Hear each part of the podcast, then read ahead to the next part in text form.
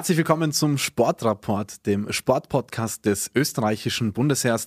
Heute zu Gast äh, unser Top-Leichtathlet, äh, Weltspitze im Diskuswerfen, Lukas Weiß-Heidinger. Und ich freue mich sehr, dass er ähm, bei uns äh, hier sein kann. Lukas, ähm, du hast jetzt bewegte Wochen hinter dir. Es geht auch in der Vorbereitung schon wieder los mit dem großen Ziel Tokio. Das, äh, der ganze Plan ist ja ähm, äh, über den Kopf geworfen worden. wie hat sich bei dir im Endeffekt die ganze Pandemie und der ganze Stress äh, ausgewirkt?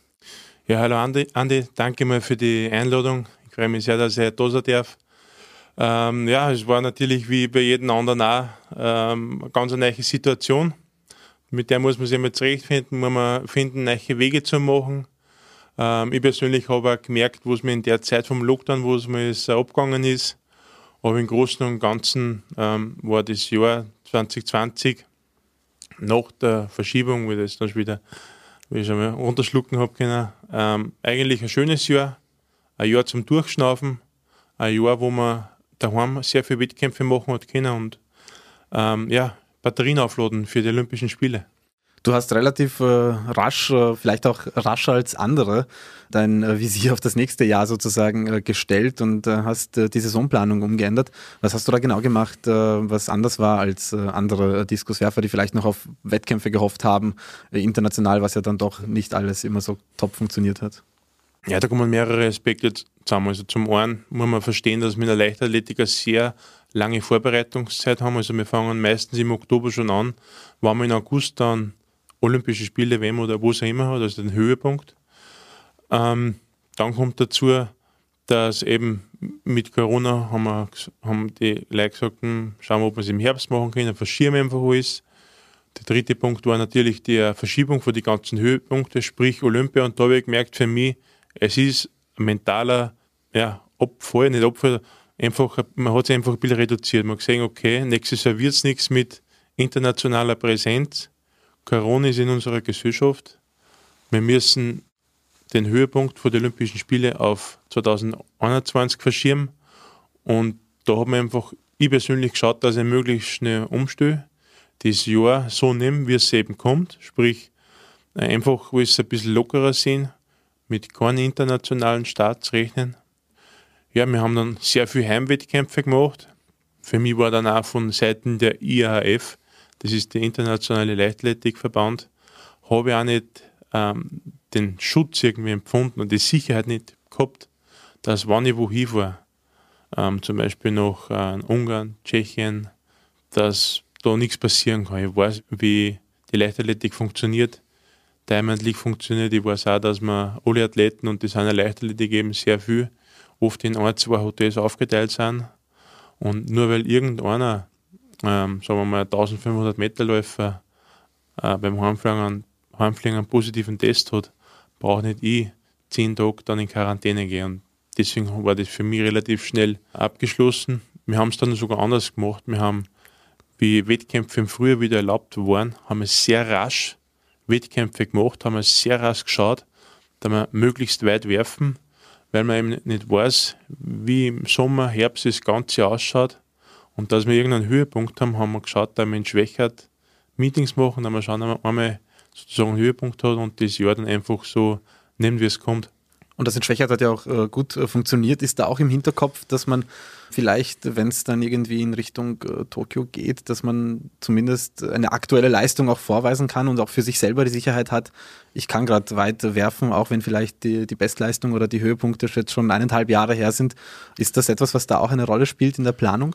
Beim Diskuswerfen ist natürlich äh, so, dass man umso älter dass man wird, umso besser ist wie ein guter Wein, sage ich immer. Ne? Und ja, natürlich, es ist immer gut, wenn man was einfach Wettkämpfe macht. Wettkampf ist was anderes wie Training. Und von dem her ist es brutal wichtig, dass man jedes Jahr Wettkämpfe hat, weil dieser andere mentale Einstellung ist. Wenn, wenn ich zu einem Wettkampf gehe, ist es ganz was anderes, als wenn ich trainiere. Ist Ablauf, Würfe, es fühlt sich einfach alles an. Deswegen ist es ganz wichtig, dass man das jedes Jahr hat und die Athleten die Möglichkeit ergibt, wie auch immer die Situation gerade ist, dass man irgendwelche Wettkämpfe macht, wie die immer ausschauen. Und ja, das war hundertprozentig ganz wichtig, obwohl ich auch dazu sagen muss, dass ähm, ich weiß, die Erfahrung habe ich schon, ich wirf dann weit, wenn ich weit werfen muss und das wird nächstes Jahr dann bei Olympia der Fall sein. Diese Sicherheit, die du hast, ähm, die kommt ja nicht äh, einfach so, die, die hast du ja aufgebaut. Erstens durch gute Leistungen und zweitens durch ganz äh, penible Planung. Und da sieht man auch, dass du sagst, ähm, ich kann mir das nicht leisten, dass ich da zehn Tage in Quarantäne gehe, nur weil äh, jemand irgendwo positiv ist. Und auch wenn du den, den Schutz sozusagen des Weltverbandes, äh, den fehlenden, äh, subjektiv gesehen äh, ansprichst, ähm, ist das auch etwas, was dich vielleicht auszeichnet, diese Planung, ähm, die dir dann auch die Sicherheit gibt? Ähm, die Planung und das ganze Herangehensweise, ich glaube, das habe ich schon ein bisschen auch von meinem Trainer, vom Gregor Hügler, der selber Weltklasse-Athlet war, ein bisschen ähm, ja, mitbekommen und, und gelehrt, gelehrt bekommen. Ähm, ich denke, dass das immer den Athleten einfach die Sicherheit gibt, Planungssicherheit, wenn man weiß, wenn man das und das machen kann. Ich nenne jetzt einmal in Zahlen, wenn man 10.000 Würfe im Jahr sammeln, dann weiß man dann, man ist gesund, das ist einmal das Wichtigste, dann kann man mit einer der und der Leistung einmal sicher rechnen. Ne? Natürlich für gewisse Weiten zum Tag X, da gehört immer ein bisschen Glück dazu, aber Glück kann man minimieren durch harte Arbeit und ich denke, wenn man das alles so zusammenrechnet, dann weiß man, okay, heute kann ich funktionieren und heute kann ich weit werfen. Und das hast du äh, heuer eben sehr, sehr oft äh, national gemacht, also in Österreich bei verschiedensten Wettkämpfen. Wie war da der Unterschied? Ich meine, du bist Diamond League äh, gewohnt, du bist Weltmeisterschaften, Europameisterschaften, Olympische Spiele gewohnt. Ähm, es ist ja dann doch was anderes, wenn man ähm, auf den heimischen Leichtathletikanlagen wirft und wahrscheinlich vor wenig Zuschauern, weil die ganzen Maßnahmen ja überall gegolten haben mit den Hygienevorschriften. Ähm, wie, wie, wie hat sich das für dich angefühlt? So der Kontrast, letzte Saison wahnsinnig erfolgreich, so viele tolle Dinge erreicht und dann äh, jetzt äh, vor heimischem äh, Publikum äh, werfen zu können, weil es die einzige Möglichkeit ist. Wie ist es dir damit gegangen? Es war im Frühjahr noch ganz ein komisches Gefühl. Also man hat halt dann bei den ersten Wettkämpfen wieder Zuschauer zulassen und man hat dann, ja, man hat immer so einen Weg gesucht. Als Spitzensportler sucht man sich immer so einen Weg, wo, wo trifft ich die wenigsten Menschen. Ja. Und in dem Fall war es Corona-bedingt einfach so da haben wir einfach geschaut am Abstand halt und ja, es, man hat schon gemerkt, dass für jeden irgendwie anders war. Es war einfach eine Situation für jeden, wo man gewusst hat, hey, die war noch nie da. Und hat aber trotzdem von, von Wettkampf zu Wettkampf sind auch die Zuschauerzahlen so ein bisschen gestiegen, weil man gemerkt hat, okay, man, mit einem gewissen Konzept kann man das machen, kann man die Sicherheit gewährleisten und dann ist schon langsam wieder so ein Wettkampfrhythmus, sagen wir, reingekommen wo es heuer absolut schön war, dass man wirklich vor heimischem Publikum werfen kann. Und habe noch nie so oft daheim geworfen bei, die, bei Meetings.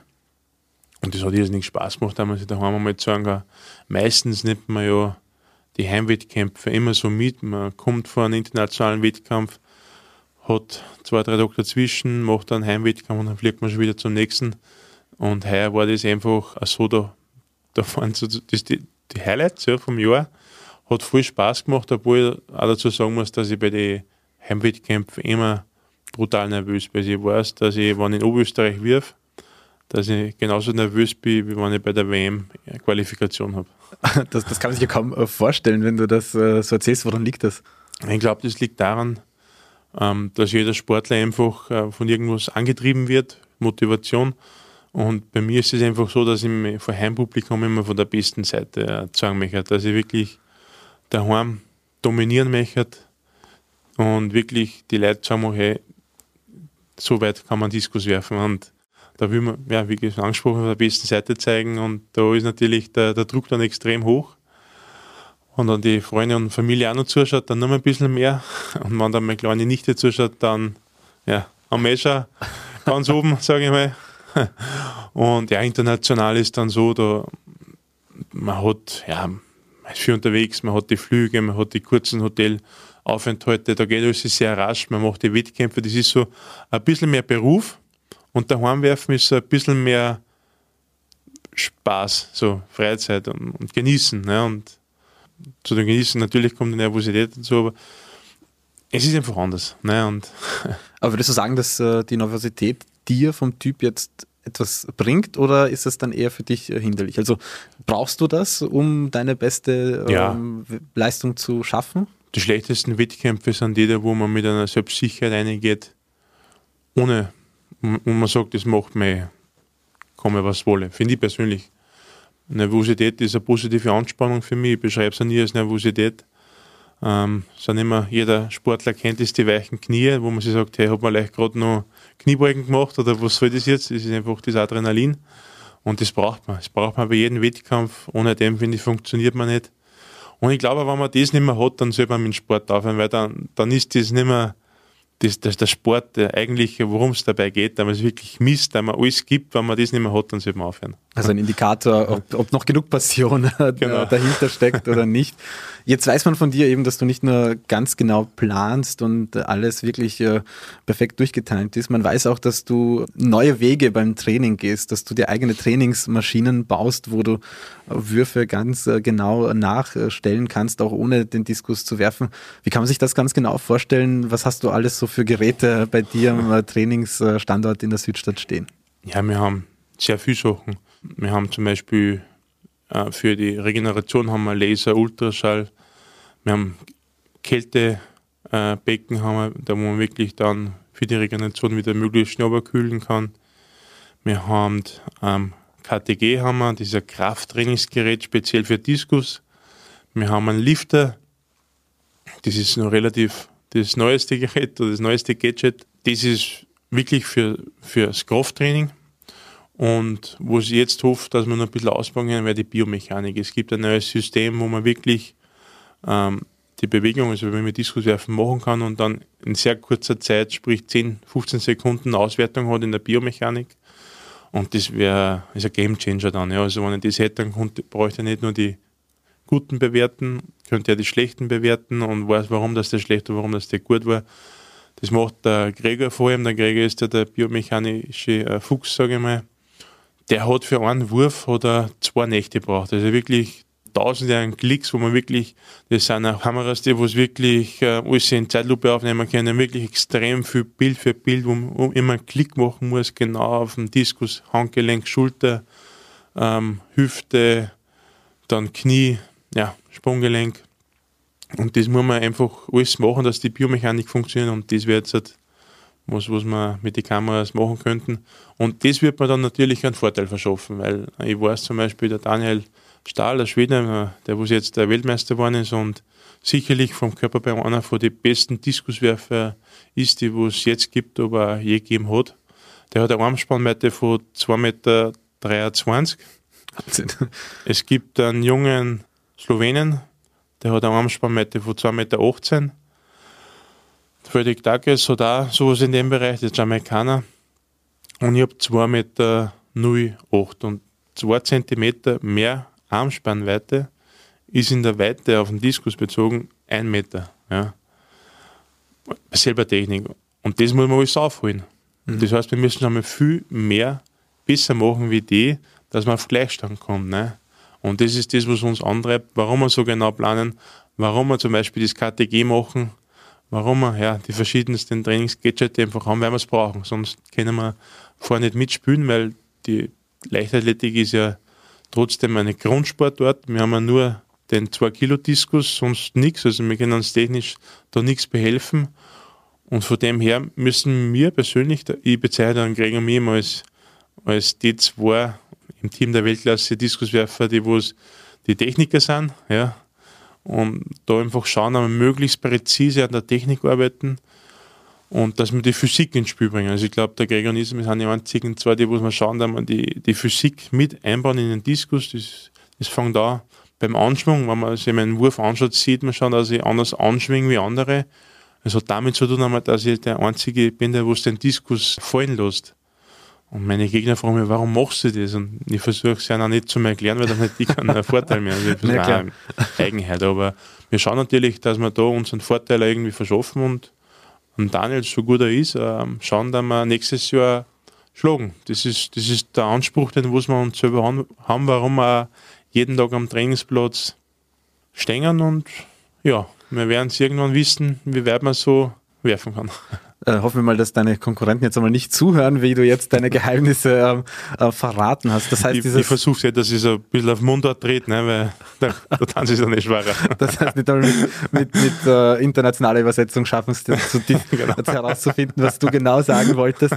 Ähm, ich glaube, äh, man merkt wirklich, wie penibel und wie genau ihr versucht, da jetzt äh, den Spannweiten-Nachteil über die Technik auszugleichen und dann vielleicht daraus auch einen Vorteil zu haben, wenn man weiß, äh, wie genau ihr da äh, trainiert. Jetzt ist die Frage, seid ihr die Einzigen, die dann eigenes äh, hergerichtete Geräte haben, damit sie beim Training all das optimieren oder trainieren die anderen doch auch in diesem Bereich auf, auf einem ähnlichen Niveau?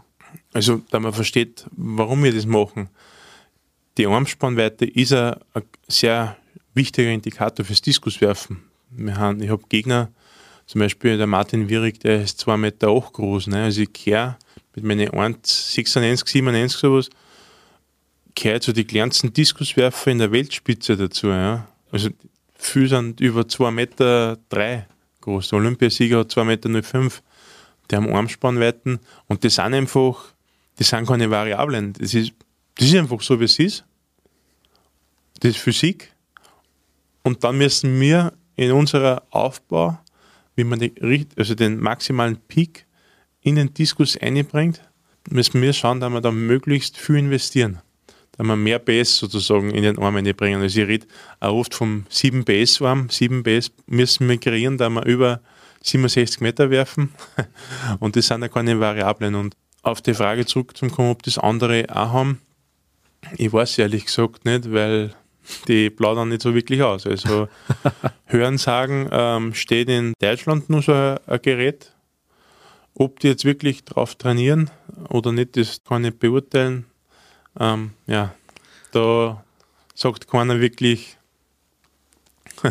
das tue ich, da habe ich so ein Gerät und man, man sieht ja von meinen KTG keine Fotos. Ne? Das ist für mich sehr wichtig, weil ich habe jetzt keine Lust darauf, dass man das irgendwann nachbaut und den Vorteil, dass ich den dann verspüle.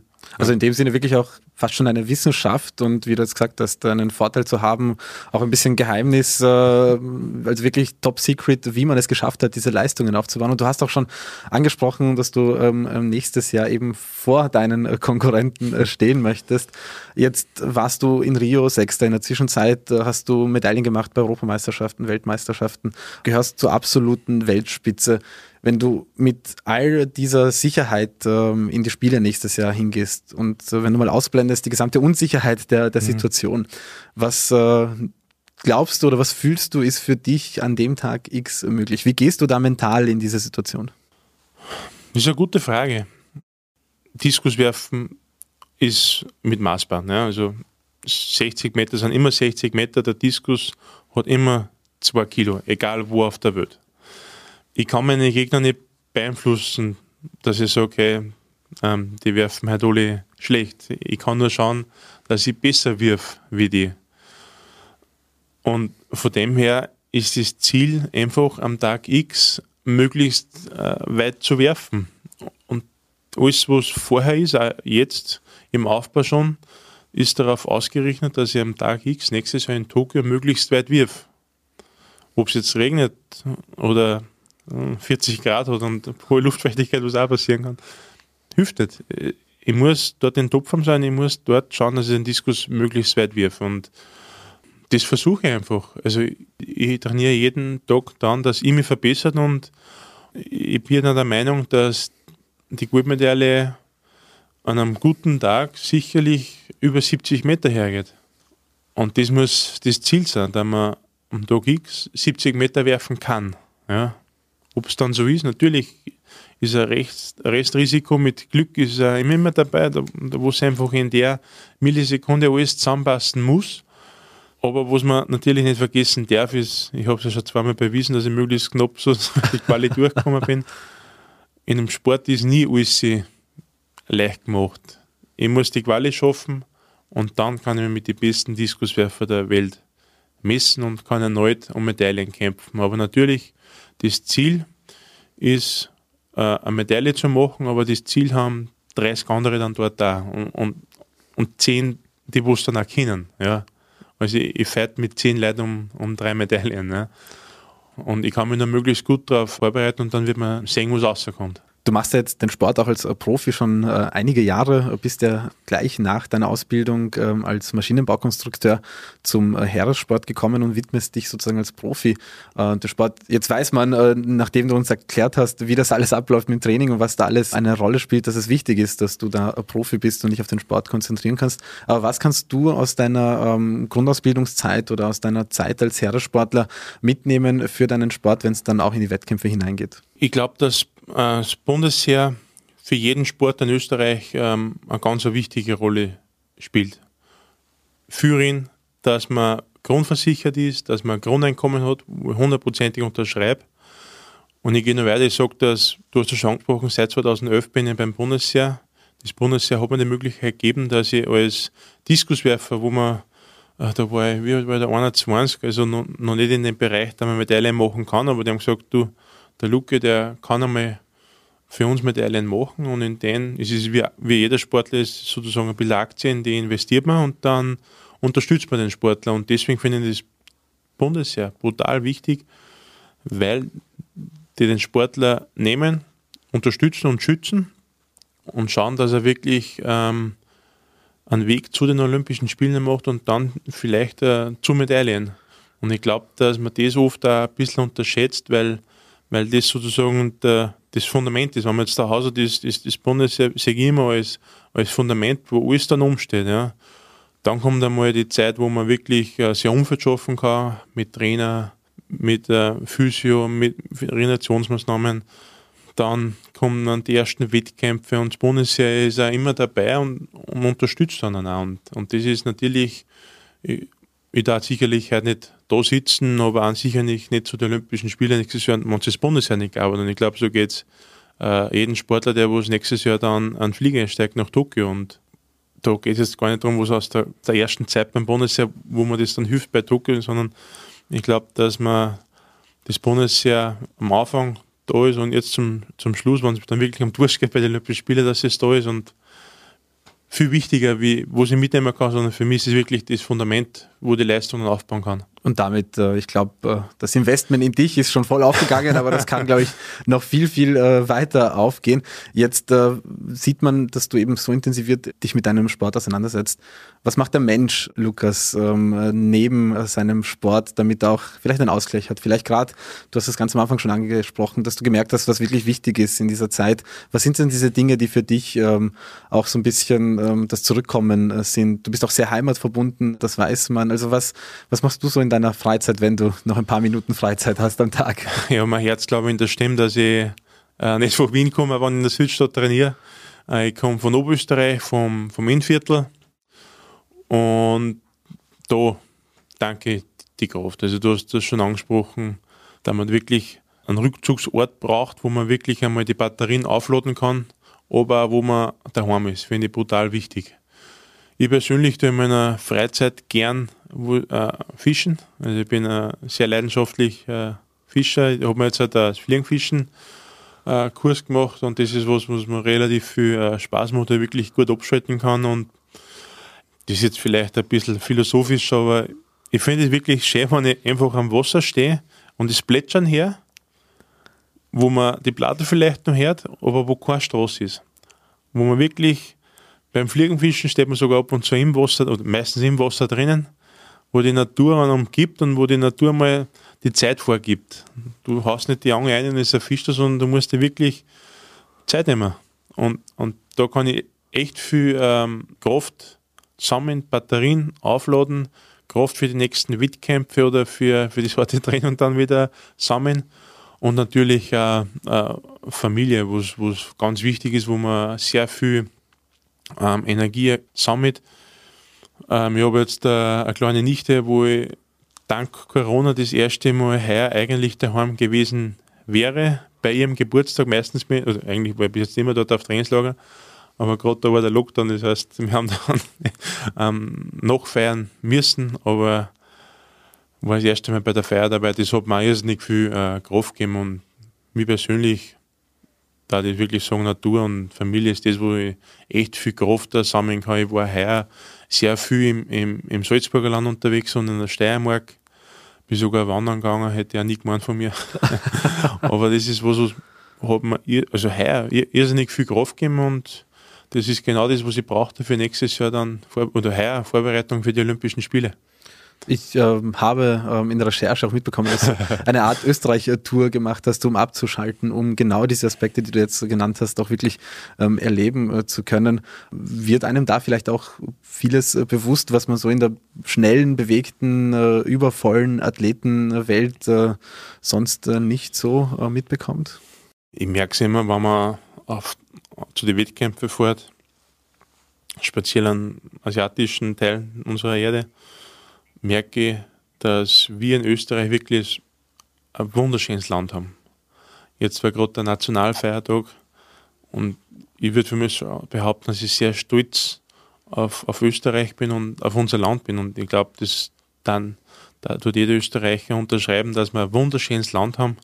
Ich, ich denke mir, andere Leute kommen zu uns her als, als Urlaub machen. Also, und ich habe es heuer wirklich gemerkt, also die ganzen Seen, was wir haben, das ist ein Wahnsinn du machst Fotos und jetzt kannst du das Postkarten verkaufen, sozusagen wirklich ein brutal schönes Land und dann kommst du in, in andere Länder, wo wirklich, ja, ich rede jetzt nicht mehr von Sauberkeit auf die Straßen, aber du merkst schon, die, die, die Welt ist nicht überall so schön wie bei uns und das macht mich brutal stolz und dass wir wirklich da daheim sind, sind dürfen in Österreich und, und ich finde, die Natur ist was, ganz was Schönes, was wir uns auf alle Fälle bewahren sollen.